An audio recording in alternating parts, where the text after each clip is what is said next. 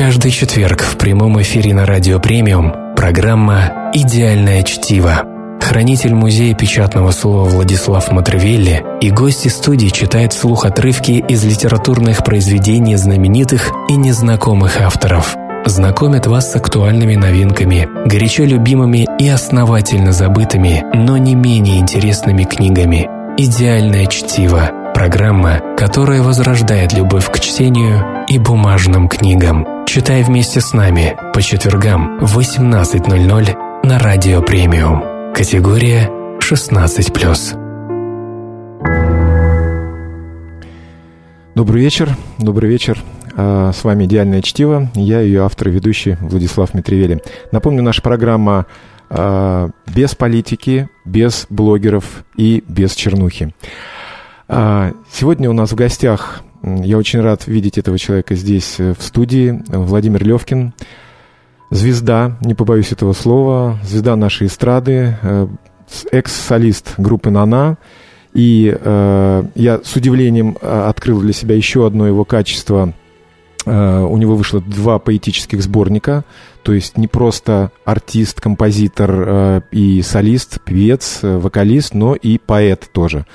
И наверняка многие из вас видели его совсем недавно в программе Супер, Суперстар. Суперстар возвращение. Суперстар возвращение. Не знаю, да. зачем они возвращение. А потому что э, лет 10 назад, по-моему, был запуск этого шоу, очень успешно тогда тоже прошел, там участвовали, по-моему, Валентин. Я в нем тоже должен был участвовать. Да? Да. Тогда не сошлись э, в контракте. Там были какие-то такие очень интересные э, пунктики, которые меня лично не устроили.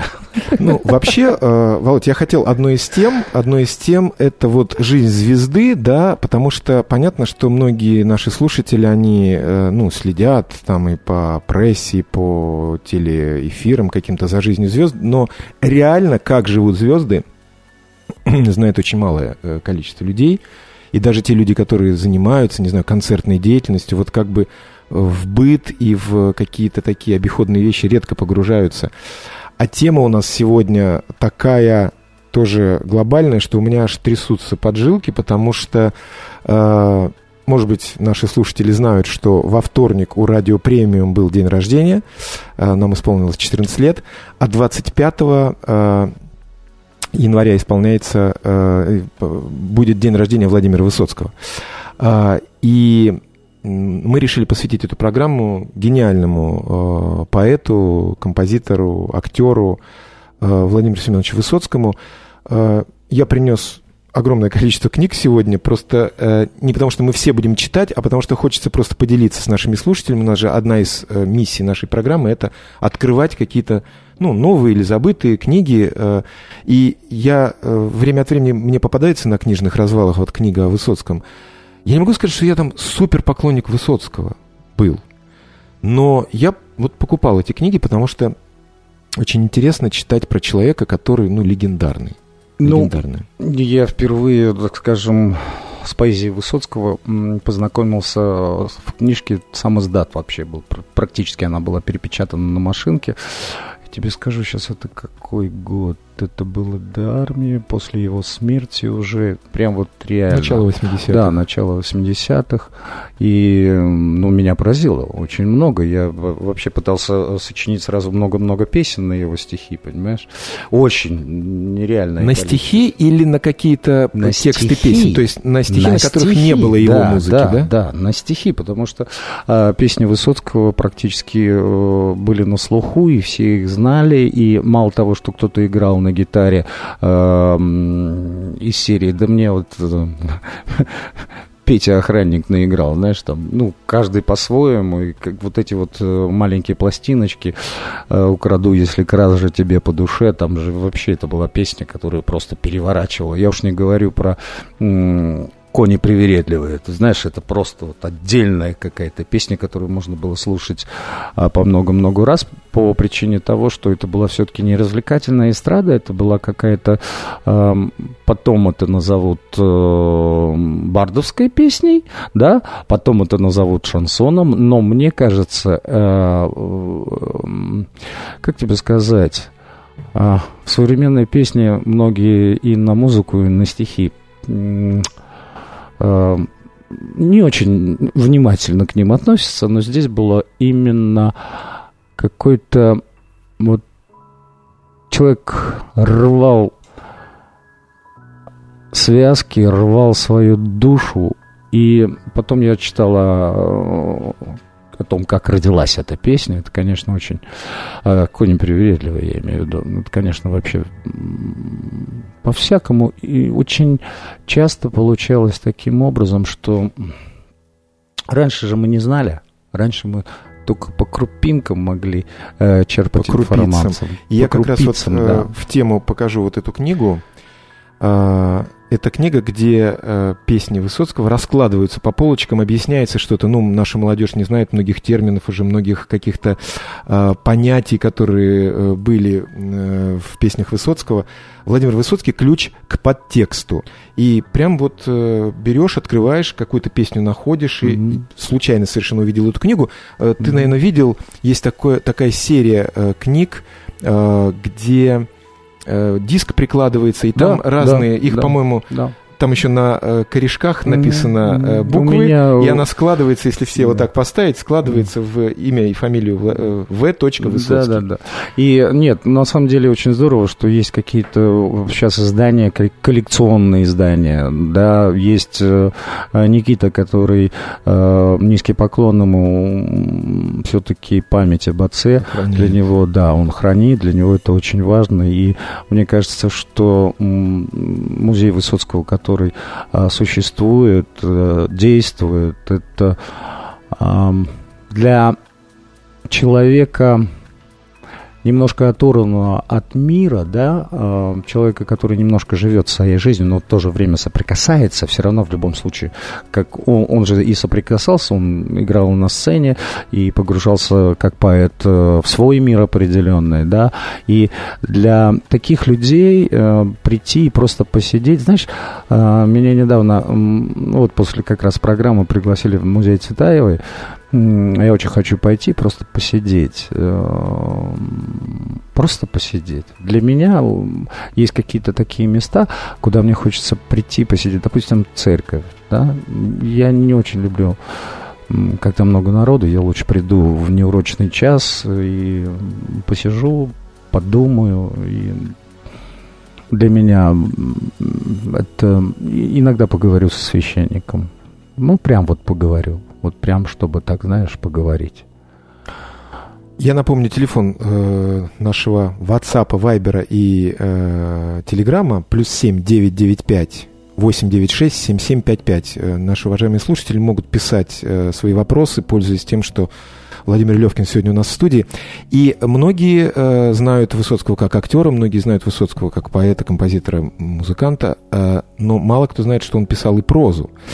Ты я мне недавно... открыл, да, когда мы... Да? Да, ты мне открыл, я не знал, что он пишет прозу. Писал. Я недавно, э, э, значит, э, совершенно случайно наткнулся на книжечку, которую Высоцкий написал в соавторстве с Эдуардом Володарским «Весенние каникулы», по-моему, она называется, это сценарий кинофильма. Ну, да. А, но вот тот, тот роман о девочках, который ты, отрывок из которого ты будешь сегодня читать, это тоже для меня тоже было открытие, я никогда не слышал раньше, совершенно тоже случайно наткнулся на такой вот ну, по подборке э, рассказов здесь э, вот роман о девочках прям, знаешь, вот идеально, по-моему, подходит э, в полном... Э, я пойду где-то найду вообще полное издание, потому что ты мне прислал только кусочек, совсем несколько А я никогда э, вот э, историй. в печатном виде даже его не видел, надо поискать. Да, Давайте историй. послушаем роман о девочках Владимира Высоцкий в исполнении Владимира Левкина. Об игре, об игре в шахматы. Если вам предложат играть в шахматы, никогда не говорите «не умею». Скажите «умею, но не хочу». Теперь-то я знаю. Это золотое правило. Но тогда... Когда он подошел ко мне, я сидел в парке и мирно читал газету. В глазах у него была тоска. Под мышкой шахматная доска. «Сыграем?» Спрашивает он неуверенно, заранее предполагая отрицательный ответ – я не умею. Как? Он чуть не подпрыгивает и смотрит на меня, как на марсианина. На лице выражается неподдельное удивление, но через секунду оно сменяется выражением дикой радости. «Не умеете? Молодой человек, я вас мигом научу!» Каждый интеллигентный человек обязан уметь играть в шахматы. Он раскрывает доску. Все великие люди умели и любили играть в эту замечательную игру. Я слабо сопротивляюсь, но после этого аргумента сдаюсь. А мой новый знакомый уже расставляет белые и черные фигурки, попутно совершая краткий экскурс в историю шахматов. Я узнаю, я узнаю, что их изобрели в Индии, узнаю несколько пугающих фамилий Капабланка, Йове, и потом более знакомые Чи, Чигорин, Алехин и, наконец, известный Батвинник Смыслов. На секунду он останавливается и спрашивает, так вы никогда-никогда? Ну, я делаю неопределенный жест, а он продолжает. Ай-яй-яй, а с виду такой умный молодой человек. Но ничего, это поправимо. ну на доске 64 клетки. Я быстро пересчитываю клетки. Действительно 64. Да вы переумножьте 8 на 8, советует он. Переумножаю. Получается 64. А, Поразительно. Бывают стоклеточные доски, но это для шашек. В шашки я умею, хвастаюсь я. Эта фигура называется ладьей. А это та, что похожа на башенку? Да. Она ходит по горизонтали. Ясно? А конь ходит буквой «Г». И только маловато. Если бы я жил в Индии, я бы придумал еще одну букву «ы», например. Острота получается неуклюжая, но партнер мой снисходительно и оглушительно смеется и продолжает. Это слон. Он ходит по диагонали. Вот это большая пешка? Да-да, это король, а это ферзь. «А где королева?» — серьезно спрашиваю я, вспоминая свои скудные знания. Партнер тактично улыбается. «Это и есть ферзь. Он ходит по горизонтали и по вертикали. Объяснение меня не удовлетворяет. Правда, ведь когда королева женского рода, а ферзь, но чтобы не показаться профаном, принимаю на веру и все другие объяснения. Он уже потирает руки. Ему не терпится начать игру, а в, а в том, что выиграет, он даже не сомневается. Да и я тоже. Я запуган терминами, осведомленностью. Он, мне кажется, еще страшнее Капабланки, и настроение у меня падает. А, на лице кислое выражение. ну говорит он, Е2, Е4. Классическое начало, так сказать. И тут в голову мне приходит спасительная мысль. Буду повторять его ходы. И я тоже классический ход Е2, Е4 бодро говорю я и двигаю пешку. Через несколько ходов противник мой замечает подвох. «Позвольте», — говорит он, да вы повторяете все мои ходы. Нечестно. Я увлеченно пытаюсь вывернуть. Ну что вы, что вы, притворно восклицаю я. Я и не смотрю, как вы ходите. Мне до этого дела нет. А мне самому э, это в голову пришло. Но противник готов простить мне эту хитрость и в благодарность за то, что я дал ему несколько минут блаженства. Еще бы, играть знаешь, что выиграешь. От этого у любого поднимется настроение. Ну ладно, говорит он, снимает мою маленькую пешку и на ее место ставит свою большую. «А что вы делаете?» – подозрительно спрашиваю я. «Бью слоном вашу пешку». «Зачем? Она мне мешает». «Это как?» «Я своей пешкой перехожу через него, а его забираю. «Так не ходят!» — восклицает он. «Это неправильно!» «Почему неправильно? Мне ваша пешка тоже мешает, я ее съел». «Может, вы и за фуг будете брать?» — ехидно осведомляется противник. «Поставьте обратно и будьте любезны играть по правилам». Володя, не могу прям тебя прервать, но наш звукорежиссер показывает, что мы должны еще и песню Владимира Семеновича послушать. Ну, поэтому уходим на музыкальную паузу. Конечно. Премиум Digital Media. Новое имя элегантной музыки. Каждый четверг в прямом эфире на Радио Премиум программа «Идеальное чтиво».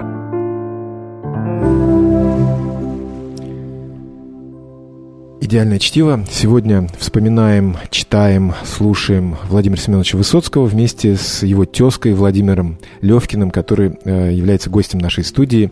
Замечательный певец, автор, композитор, э, поэт – И э, я не зря спросил в перерыве у Володи, э, играл ли он в кино.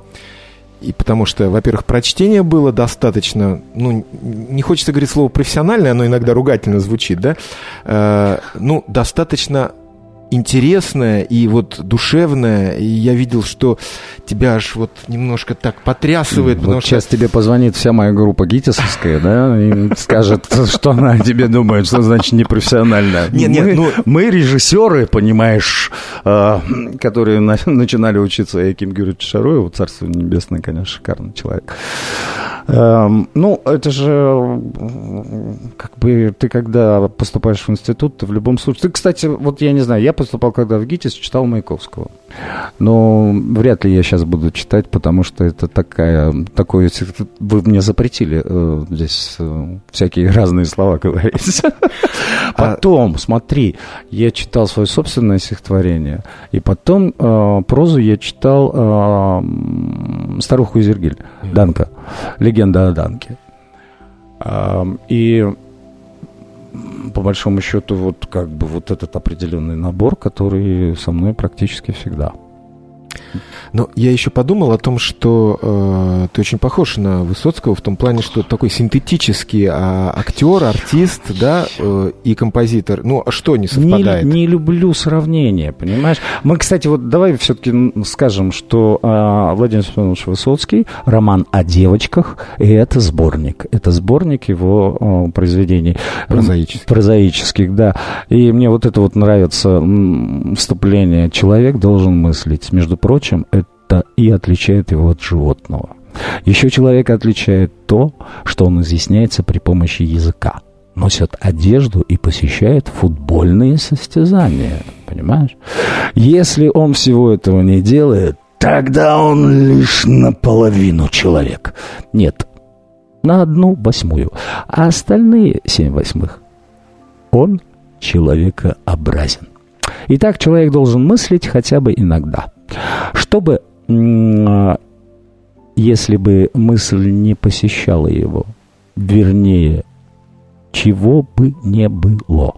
Не было бы Тихого Дона, войны и мира, спутников, атомного ледокола и, наконец, к чему скромность? пишет Владимир Семенович. Не было бы этих вдохновенных строк, которые вы читаете. Почитайте прекрасный сборник Владимира Семеновича, который называется эм, роман о девочках. Не зря он называется роман о девочках, поверьте, потому что там дальше много всего интересного. А вот э, ты сказал, э, что э, в начале 80-х столкнулся с творчеством Высоцкого, да? да? То есть это первое твое было столкновение? Или нет, нет, намного вот раньше. Интересно, ты знаешь, вот как ты первый раз, что ты услышал первый? Первый раз, можешь себе представить, Потсдам, это под Берлином, даже не Потсдам, Данцинг, там был такой гаштет, в который все русские, российские тогда, советские офицеры ходили в субботу или воскресенье в ресторан. У нас был один шикарный шикарный, по-моему, капитан, если мне память не изменяет, или даже подполковник, который на рояле играл Высоцкого. Немцы до того это любили, это происходило буквально там каждую субботу-воскресенье. И он каждый раз какие-то любимые песни играл, но каждый раз он играл, играл какие-то... Что-то новое. Да, что-то новое. И мы пацанами еще бегали мелкими, нам что там, сосиску дай? и все хорошо. А немцы так это любили в его исполнении. У него такой голос хрипотцой, он был не похож на голос Высоцкого, потому что он был чуть ниже э, тембрально. И когда он начинал, немцы потихонечку со своих столиков подходили, можете себе представить, пианино, там стояло просто пианино. Все было уставлено вот этими шкаликами. Шутили, не надо, говорит, покупать ничего, и так принесут. Я тоже э, помню, помню прямо по названиям. Первый раз я услышал песню Высоцкого, не зная, что это песня Высоцкого, и долгое время, мы тогда вели же песенники. Да, да. Написано было слова и музыка народные, песни «Штрафные батальоны». Нам наш пионер-вожатый в 78 году... А это был ход, батенька, понимаешь? Чтобы нигде не говорить, что это Высоцкий, писали, что песня народная. Понимаешь? И Может слова, быть, и музыка. может Это был определенный ход. А Хотя почему? эта тема вообще была запретная, штрафные батальоны, да? Да, Как-то про да, нее да. не принято Да. было распространяться. Песня замечательная, я ее недавно пел на 9 мая, мне друзья попросили из Сочи прислать что-то. И я взял и спел эту песню, никогда ее сам, сам не пробовал петь. Знаешь, на самом деле очень много песен Высоцкого, и, и иной раз кто-то приносит какие-то там старые-старые записи, и ты, ну это же Высоцкий. Они говорят, да, это Высоцкий. То есть это, это правда, их очень много, сколько он перепел всяких песен на возм- разнообразных квартирников. Ну, Вот как раз об этом я, может быть, сейчас прочитаю маленький кусочек э, одного мемуарного произведения, но хочу э, сказать, что он же такой разный, да? да. И мое столкновение с песней Высоцкого уже в, в- в таком понимании, что это Высоцкий, я иду в школу, значит, и меня останавливает новый мальчик, который у нас вот несколько дней только начали учебный год, останавливает мальчик, говорит, давай ко мне зайдем. Я говорю, так уроки же. Он говорит, да, пойдем. А он такой был ударник, как бы у меня папа всегда шутил. Ты отличник или хорошист? Или ты ударник? Ударник это тро- троечник назывался. Значит, и я к нему захожу, и у него бобинный, значит, магнитофон, и он ставит Высоцкого, ой, Вань, гляди, какие карлики. Ой. И вот этот вот по- голос паяться, да, и я говорю, а, а что это? Он говорит, это Высоцкий. И я так и воспринимал Высоцкий, а больше, я такой песни больше не знаю, чтобы вот таким вот он голосом пел. Да. Потрясающая тоже песня. Сколько там всяких намеков, сколько там всяких тоже понятий, которые сейчас нужно объяснять молодежи, да? Ты понимаешь, мне кажется, что у каждого из нас Высоцкий свой. А, Понимаешь, в чем дело?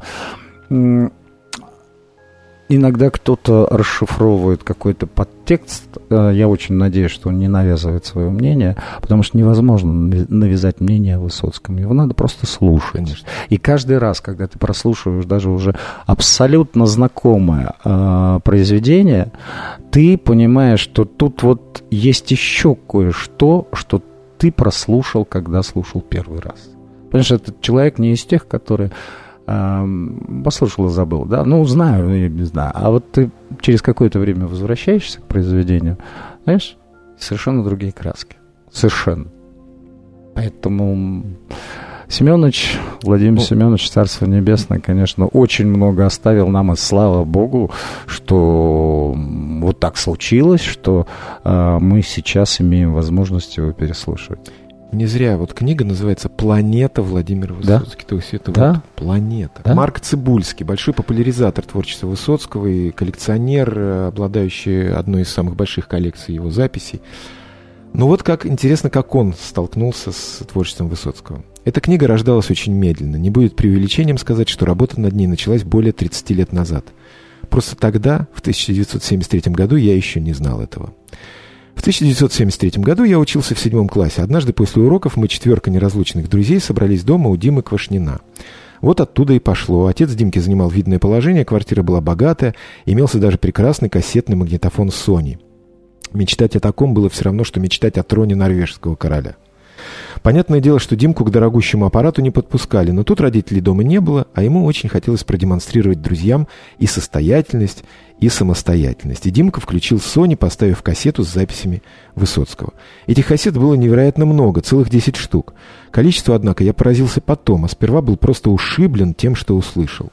Я як-истребитель, тот, который не стрелял, звезды, горизонт, разведка боем. Это было как лавина. Ничего подобного мне слышать не приходилось. Я ощущал себя, как будто действительно за камнепадом ревет камнепад. Пытался запомнить слова, но, видимо, от волнения не мог запомнить даже одного четверостишия. Ушел домой совершенно пораженный. Рассчитывать на то, чтобы послушать эти песни у друга еще раз, я, конечно, не мог. Понимал, второй раз Дима не решится на такой подвиг. Кто жил в те времена, тот помнит, как тряслись над японской аппаратурой счастливые ее обладатели. Но где-то в глубине души затаил мечту когда-нибудь купить магнитофон самому и слушать, слушать, слушать. Три года я не слышал Высоцкого и начал постепенно забывать то невероятное впечатление первого открытия. Крутил иногда на радио Крутили иногда на радио три его миньона, которые удавалось достать, но знал уже их до последней ноты. Второе знакомство с творчеством Высоцкого произошло так же случайно, как и первое. Я пришел в гости к другу и застал его слушающим пластинку со сказкой. Согласимся, довольно странное занятие для человека за два месяца до окончания школы. Шуткам моим на тему впадения друга Мишки в детство не было конца, пока я не услышал «Послушайте все, ого-го, эгегей, меня попугая, пирата морей». Песню мы с ним прослушали раз 15, пока не двинулись дальше. В конце концов, я выпросил у него этот двойной диск «Алисы в стране чудес» и начал слушать дома чуть ли не каждый день, неизменно начиная с попугая. Самое смешное, что я, видимо, в излишнем любопытстве меня не обвинишь, через пару месяцев только решил прочитать на конверте пластинки, кто же автор этих столь полюбившихся мне песен. Ну вот, интересно, да? Да, кто автор? А, мы сейчас будем слушать, Володя, твою песню – э, на стихи Высоцкого. Да, это никогда не было песней, это была первая песня. Вообще мы аранжировку уже начали делать, когда я еще был в группе. А потом это была первая песня, которую я записал после того, как ушел из группы. Это была первая песня.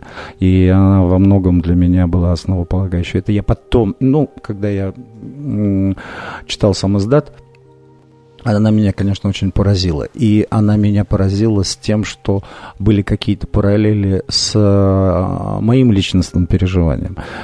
Это потом я понял, что это песня о событиях в Праге, понимаешь? Потом изначально другой посыл. Учителей сожрало море лжи и выбросило возле Магадана. Я, я никогда не слышал эти стихи. Я вчера был поражен, когда услышал.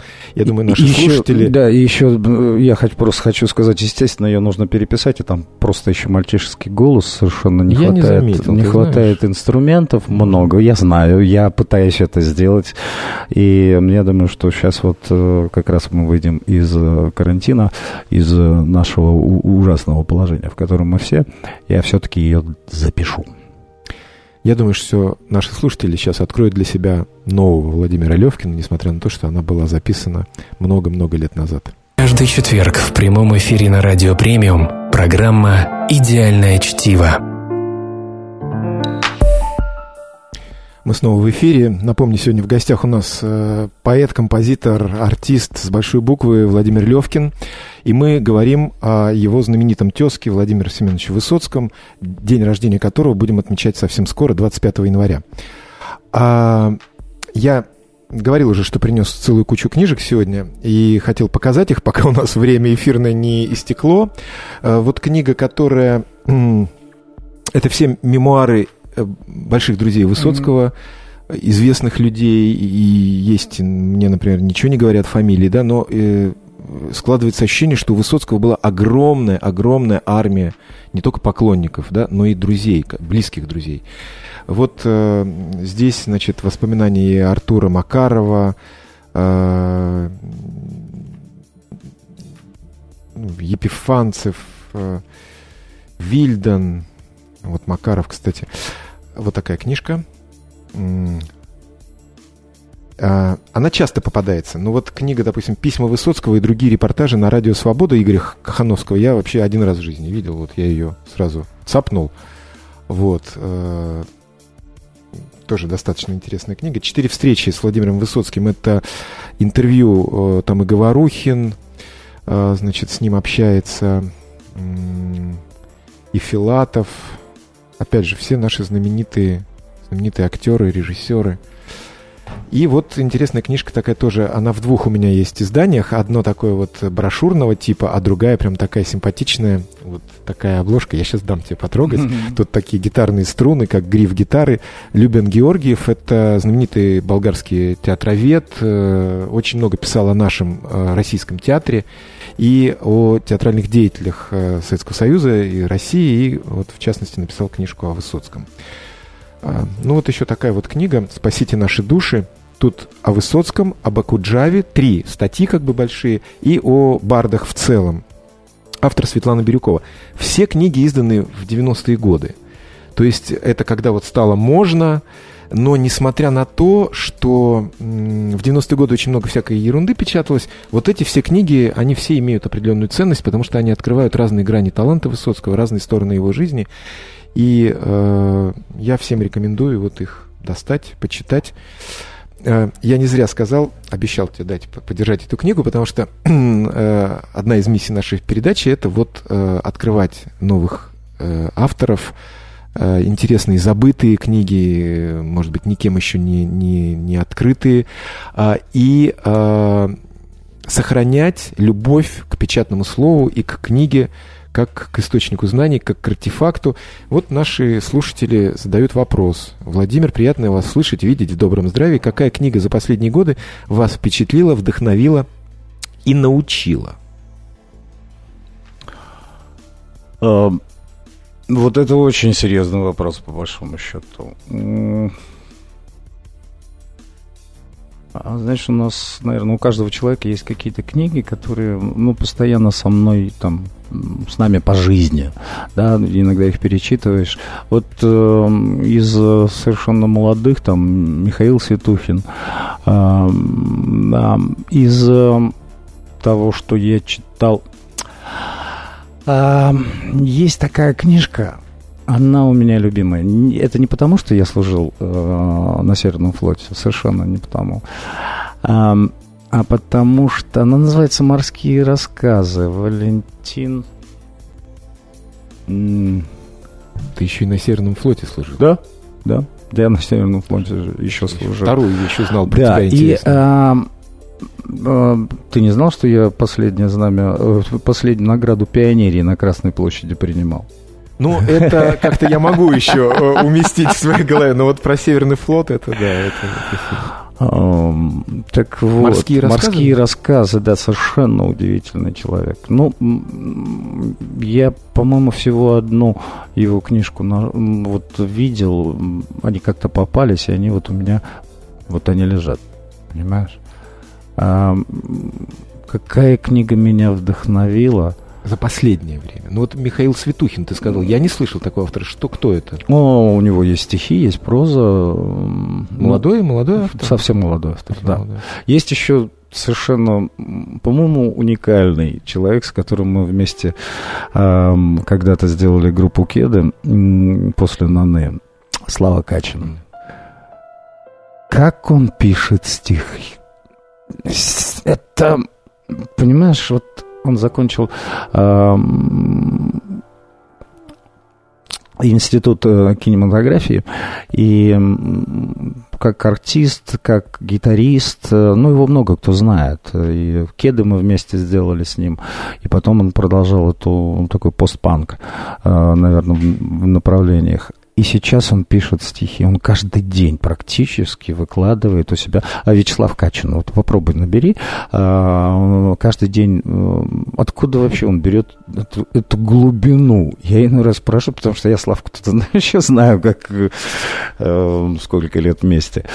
И одна из песен, которую он написал э, для моей жены, певицы Маруси, «Холодные истины». Ты знаешь, это просто потрясная песня получилась. Простых холодных истин переплет, как э, воздуха глоток. Там, пойми, э, оставим между строк, вот, понимаешь? И это какая-то современная поэзия. Я бы сказал, что это современная поэзия, но с тем вот мироощущением, э, немножко тем, в котором мы с тобой выросли. выросли. А, ну, ты сказал, что после ухода из Нана ты открыл, сделал группу Кеды, а вот вопрос... Мы вместе задает, со Славой это сделал. Да, mm-hmm. задает вопрос тоже наша слушательница. А общаетесь ли вы сейчас с коллегами из группы Нана? Ну, мы созваниваемся периодически, но это бывает очень-очень редко по причине того, что давным-давно у каждого своя жизнь. Они как бы идут своим направлением, я своим направлением. И э, пересечение э, на концертах на больших, ну, на каких-то тут перед Новым годом э, на одной из премий пересекались. Ну, все, понимаешь, наверное, каждый из нас все-таки строит какой-то определенный свой мир, в котором э, живет и в котором э, развивается. Иногда этот мир бывает шире, иногда этот мир бывает уже. Сейчас, сейчас у нас мир, э, моя старшая дочь, моя младшая дочь, э, одна Вика, другая Ника. Поэтому вот такие вот у нас э, вещи. У нас таким образом, э, смотри, подводка изменилась к следующей музыкальной паузе. Я знаю, что сейчас прозвучит твоя песня «Семейный альбом». Э, песня авторов. Я там соавтор, да. Написал Андрей Балашов музыку. Я немножко добавил какого-то, может быть, смысла в припев. Не то, что смысла, да. И как-то вот я Андрюха тоже написал, и, и вместе вообще у нас там очень много А человек. чьи голоса там еще звучат? А там звучит Маруся, как раз вот жена и Ник, младшая дочь Ника. И это вот идея, знаешь, чтобы следующий альбом будет называться «Семейный альбом» мой, наш общий. Почему? Потому что была идея, чтобы поставить пластинку, и э, песни были для разных возрастов, потому что Ника поет детские песни, мы с Марусей о любви, и все вместе мы поем о семье. Вот э, семейный альбом как раз... Давайте послушаем. Да, сейчас прозвучит. Каждый четверг в прямом эфире на Радио Премиум программа «Идеальное чтиво». Хранитель музея печатного слова Владислав Матревелли и гости студии читают вслух отрывки из литературных произведений знаменитых и незнакомых авторов – знакомят вас с актуальными новинками, горячо любимыми и основательно забытыми, но не менее интересными книгами. «Идеальное чтиво» – программа, которая возрождает любовь к чтению и бумажным книгам. Читай вместе с нами по четвергам в 18.00 на Радио Премиум. Категория 16+. Мы продолжаем разговор с Владимиром Левкиным, сегодняшним нашим гостем студии. Вот остался еще вопрос э, в продолжении этой темы. Не успели, к сожалению, вот э, в том блоке. Было бы очень логично, потому что мы как раз говорили о том, что каждый идет своей дорогой. И вот вопрос от слушателя. Помимо шоу-биза, есть ли у вас еще какие-либо проекты или бизнес? Ну, во-первых, я очень давно уже занимаюсь организацией больших мероприятий. Эм, допустим,